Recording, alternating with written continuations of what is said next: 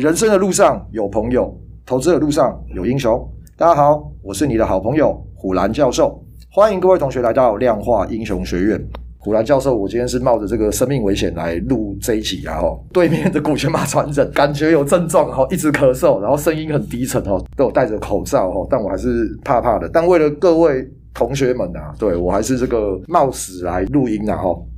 端午会不会变盘？我们不知道嘛，哦，那所以我就来跟大家稍微讲一下我们最近的这个市况，好不好？让大家可以自己去参考参考啊。哦，五月三十一号的尾盘有一根股权马传人最爱的红棒啊，对哦，这个大红棒。好像就是哎，让多头有看到一些希望哦，然后也因为这根红棒嘛，然后台积电就也站上了季线喽，后面的结果我们就知道嘛，因为四五的话又下来了啦哈，呃，瞬间的往上拉哈，因为是五月底啦，然后这个 MSCI 它要调整它的权重啊哈，等于就是说它之前这些卖超的股票、多卖的股票，他要买回来了哦，那大家想说，哎，那是不是原来是调 MSCI 调权重啊？是不是就没有？戏了哈，其实哈，如果从最近外资的期货跟选择权部位来看哈，其实外资还是以多单为主啦，小台子反而是空单的口数是增加的哈。小台资金量需求其实是比较低的，它保证金是比较低的哈，所以其实绝大部分小台都是散户在做的哈，像一般的法人做避险啊，大部分做大台子啊哈，所以小台你可以把它看成散户的讯号了哈。那小台的空单变多，就代表散户是都在空的哈。那我们大家都知道嘛，这个超过七八十的散户可能都是赔钱的嘛，因为期货又是零和嘛，所以通常我们可以看一下，散户是空的话，那外资又做多，是不是可能感觉是比较偏向这个多单这样子啊哈？那再加上最近的台币又升值了哈，那所以哈这一波这个反弹哈，或许是有可能继续持续的哈。六月份哈，其实也是这个台股哦陆陆续续要来的除权息的月份哦。那因为台股除权息一年一次嘛，那是不是也因为这个除权息的行情，也有可能让这个六月出现反弹？股权法传人怎么看这个盘势？六月除权息，这可能要看统计啊。但是我觉得台币由贬转升这件事情，啊、我觉得算是让人家比较安心的讯号。从五月二十七开始，连续外资买超三天，嗯、每天都买超两百多亿。嗯，对，那我觉得这个都是一个比较正面的讯息啊。之前也有讲过嘛，你趋势要反转是需要时间的。对我来说，我会觉得现在是做多的人。最好的一个反击的点，举联发科好了，可能两三个礼拜前他告诉你那个手机卖的不好，嗯，那可是呢，联联发科大概从今年一月初的一千两百一十五块，一月三号最高点开始，已经跌到不到八百块，曾经最低七九七，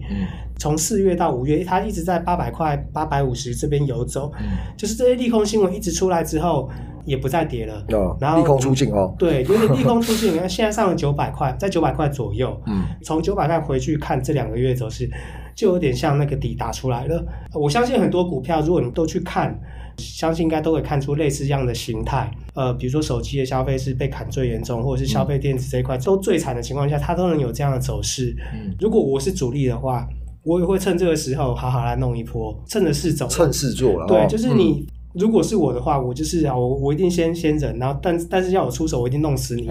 类似那种感觉啊。是啊，就是可能会有一波哎、啊欸、很强的反弹。对啊，你就觉得你过去这两个月、嗯、啊，你只要反弹到月线空，或是接近比如说要长均线去空的时候，你可能都赢。嗯，这样的印象升植入，比如说散户的心态的时候，那如果是做多的人，我就是我一定弄死你，嗯、就讲白一点是这样。你啊！对啊，就是嘎死你，嗯、因为、嗯、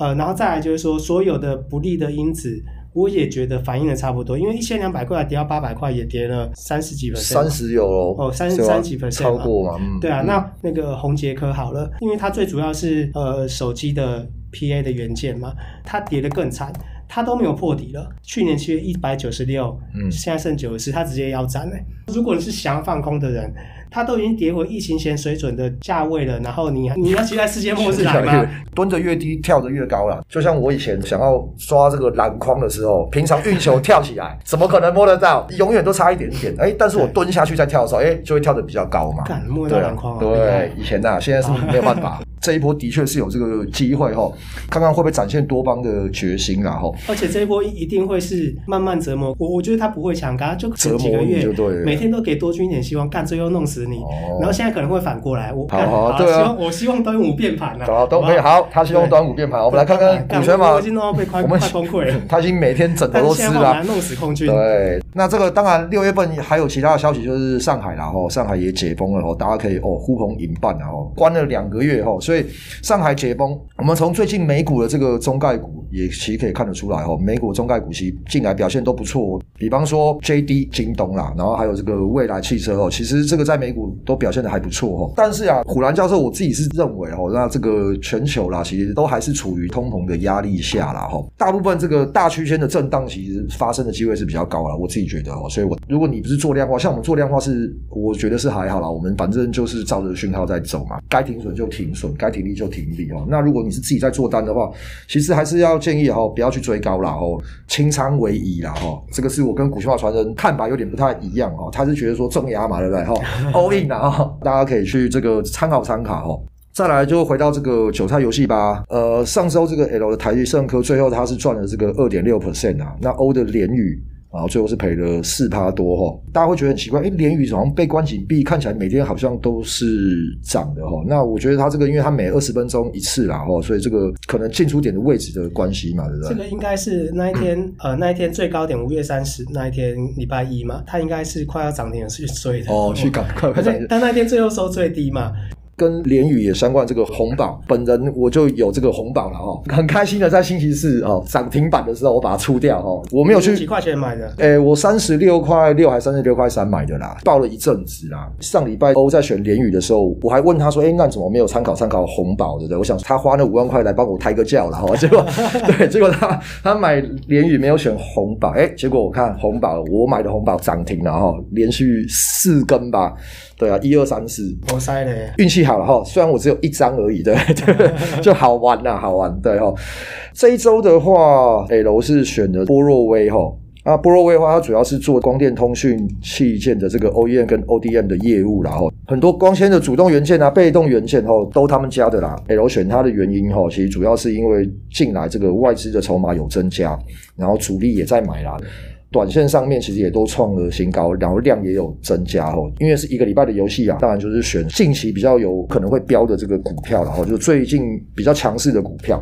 欧啊，他选的这个新胜利啊，新胜利刚好是两个礼拜前 L 选的哈，那这周欧来选这个哈，那它主要是四月份的 Y O Y 其实还不错，来我就跟大家先讲一下什么是 Y O Y 啊，就是年增长率然后 Year on Year 哈，Y O Y 代表就是本年度某一个期间的营收，相较于去年度的同一个期间的营收成长比率然后。股权法传人来跟大家好好讲一下这个 Y O Y 然后，因为刚好我们最近学院其实有在回测 Y O Y 的策略然后，我们先从累计 Y O Y 排名的前五 percent 来看好了，然后台湾是每个月十号你所有上市柜你都要营收要公布嘛，对，所以我们在十一号的时候把所有累计 Y O Y 排名前五 percent 找出来。累计 Y O Y 跟 Y O Y 有什么不一样？你可、啊、你要不要先简单的跟同学讲一下？对，我正要讲哦。累计 Y O Y 就是比如说现在到六月了嘛，六月十一号要做的就是说你。六月营收公布完，你一月到六月累计起来的营收跟去年一月到六月比的，哦嗯嗯、那就一样一样，这是累积的，嗯、然后抓出来。那我们买进了之后，持有一个月就卖掉，在下一个月，比如七月十一号的时候，嗯、我有新的前五 percent，前五个股票出来了，OK，那我再去换另外股票，嗯，盯着这个累计 Y O Y 排名前五 percent，应该说前五 percent 的公司啦，对，前五 percent 的公司啊，嗯、这个做出来年化报酬率大概是十点三三，是从零七年五月十号一直到二零二二年的这时候，等于是我们回测十五年，比如说一百万做，大概就是总报酬最后你大概赚三百多万，但是这中间你的最大的回档是六十四点七，其实还蛮多的，六十多趴，而且你的平均持股的档数是七十档，哦，这也很多。刚刚讲的累积 Y O Y 嘛，对，好，那我们再来看，只纯粹看 Y O Y，哦，报了一个月然后就卖掉，对，用一百万去做，然后做了十五年，嗯，然后我们会赚了四百六十九万。嗯，然后最大回撤五十七点六 percent，嗯，比刚刚的小，小一点，比刚刚小一些。然后年化报酬率十二点四五也比刚刚的好。这件事还蛮有趣的，因为就我来讲，我可能会觉得累积 YY 应该要比较好，对不对？直觉上我会觉得累积 YY 会比较好，但是看到这个报告的时候，我有点吓一跳。哎，怎么跟我想的不一样？不一样。我们来举一个例子好了，嗯，那上个月有一个 case 是那个精彩科三五三五，嗯，那三五三五，我觉得这个例子还蛮有趣的，就是说。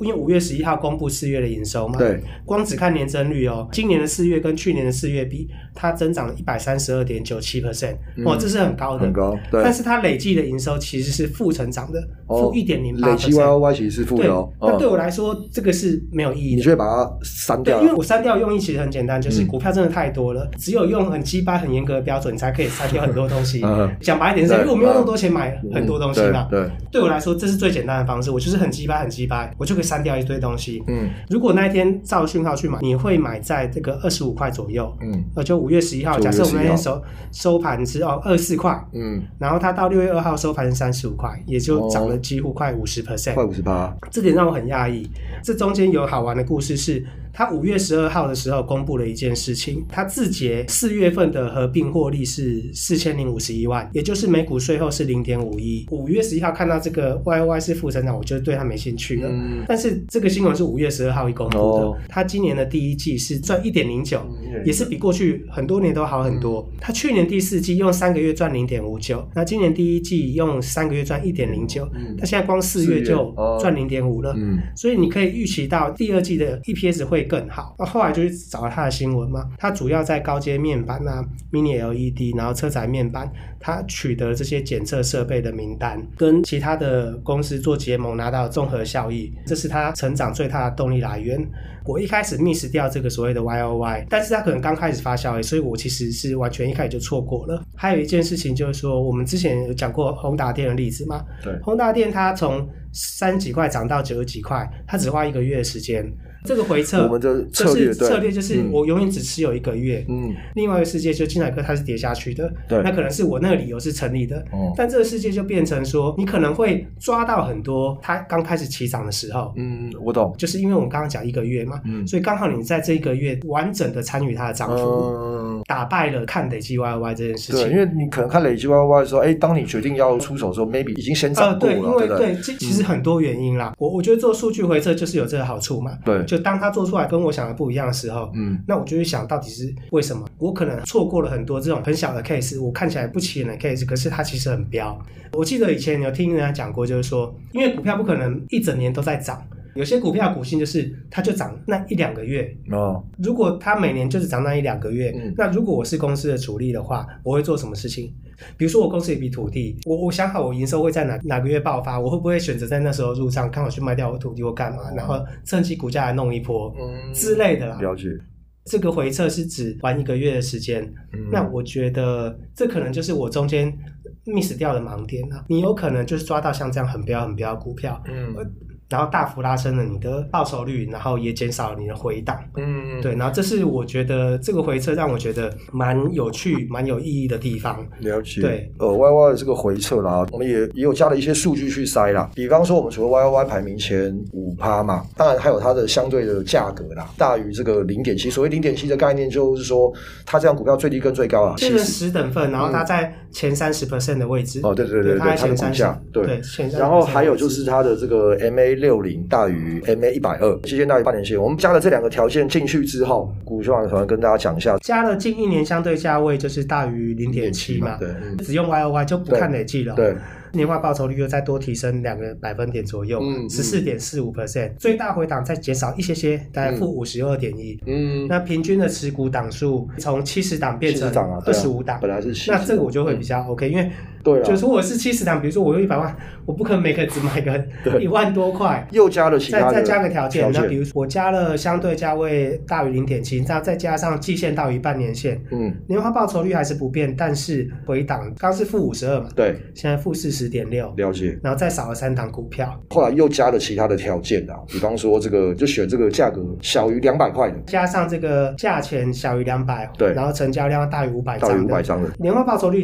低了一点点，嗯，好，就是十四点二五，比刚刚十四点四五是少了一些。嗯但是你的回档又从负四十变负三十，哎，是我可以接受。对啊，可以啊。就我我少零点二，但是我回档少十 percent。对，我觉得这个赚赔比我觉得是很 OK 的。你的平均持股档数变成十三档，嗯，又少了嘛？又少了。对，最后的话，另外一个条件又加上去，就是这个 MA 五大于 MA 二十啊，五日线大于二十日线。就刚刚说的筛选条件，我全都把它加进去，然后再加上就五日均线大于月线，报酬率有稍微提升一些，变成十五 percent 了，嗯，十五点零五 percent，然后。最大回档又刚从三十又变成负二十一点六四，对，其实也是减少蛮多，多就是你的报酬率往上走了。然后你的回档往下掉了，嗯嗯，然后平均持股的档数变成十档，变十档了，然后这种还不错啊，对啊，很不错啊，我觉得这很 OK，等于是你一百万从二零零七年五月十号这样开始做，嗯，那最后你可以赚到七百万，哦，回撤是这样子，嗯，对然后这个就是我们之后我们就上线了公布给大家看，给大家看，对，这是我刚好最近在做的哈，其实就是说